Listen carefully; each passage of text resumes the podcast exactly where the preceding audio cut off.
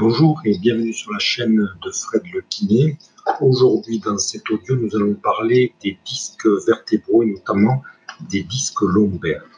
On vous rabâche à tort ou à raison que les hernies discales sont responsables de votre mal au dos. Je suis encore euh, très perplexe de par les différents écrits scientifiques au sujet de la hernie discale, notamment euh, de par les études qui ont déjà prouvé qu'il existait des hernies discales sur les personnes qui n'avaient aucun, aucune pardon, douleur de dos. Alors par rapport à ces disques, il faut savoir comment ils fonctionnent, il faut savoir comment les préserver, notamment euh, de leurs euh, caractéristiques mécaniques. On peut euh, voir une hygiène de vie soit en prévention pour ces disques intervertébraux, soit en traitement thérapeutique pour la présence ou pas d'hernie discale. Il faut savoir que ces disques intervertébraux sont des matières gélatineuses qui vont permettre en fait de séparer deux vertèbres et amortir notamment euh, les chocs euh, et euh, de diminuer les contraintes liées à la pesanteur et au port de poids que l'on peut prendre. Il faut savoir que cette structure gélatineuse est remplie à 80% d'eau et que euh, cette réhydratation euh, de ces disques intervertébraux se fait la plupart du temps euh, la nuit lorsque vous êtes allongé. Alors pour conserver les caractéristiques de ces disques intervertébraux, il y a deux choses à faire et c'est validé scientifiquement, notamment par les travaux de Chiu.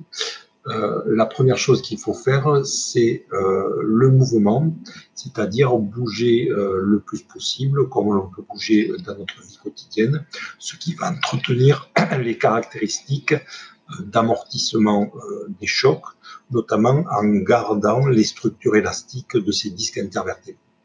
La deuxième chose qu'il faut faire, et ça, on vous dit absolument le contraire, il faut de façon raisonnée euh, porter euh, des charges parce que le port de ces charges va aussi stimuler en fait la reconstruction de ces disques intervertébraux.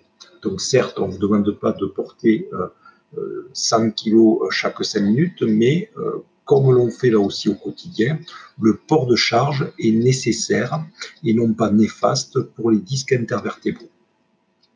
Alors ça, c'est en prévention ce qu'on peut vous conseiller de faire. Et lorsque vous avez une hernie discale, là aussi, ce n'est pas catastrophique. Et euh, malgré tous les messages que l'on vous fait passer, euh, ce n'est pas une fatalité et ça se soigne. Qu'est-ce qu'il faudra faire dans ces cas-là? Évidemment, en évitant les syndromes douloureux, ça sera progressivement euh, d'arriver à rebouger normalement. Rebouger normalement, c'est de faire tous les mouvements qui combinent la colonne vertébrale, c'est-à-dire la flexion, l'extension, les inclinaisons et les rotations, et aussi progressivement de prendre des poids pour reconstituer un petit peu l'ensemble des caractéristiques de euh, nos disques intervertébrés. Donc dans les deux cas, que ce soit curatif ou préventif, deux choses à faire, le mouvement, là aussi en respectant la douleur si elle est présente, et deuxième chose, le port de charge, légère au départ et en progression, on va prendre euh, des charges relativement plus lourdes pour entretenir, donc encore une fois, la structure euh, des euh, disques intervertébraux.